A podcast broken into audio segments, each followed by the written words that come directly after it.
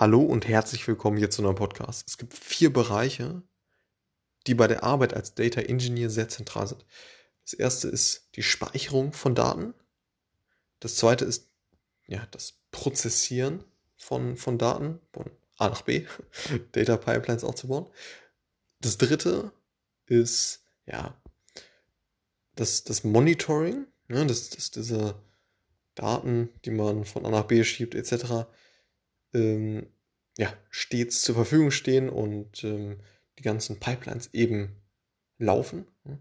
Und das vierte Thema ist halt den, den Zugang äh, zu ermöglichen, eben ja, für die, diejenigen Stakeholder, die dann entsprechend mit den Daten arbeiten. Ne? Das sind Data Scientists, Data Analysten und ja, andere Tools, die jetzt äh, an diese Daten eben ja, andocken und äh, die Daten eben weiterverarbeiten. Alles klar, bis zum nächsten Mal. Ciao.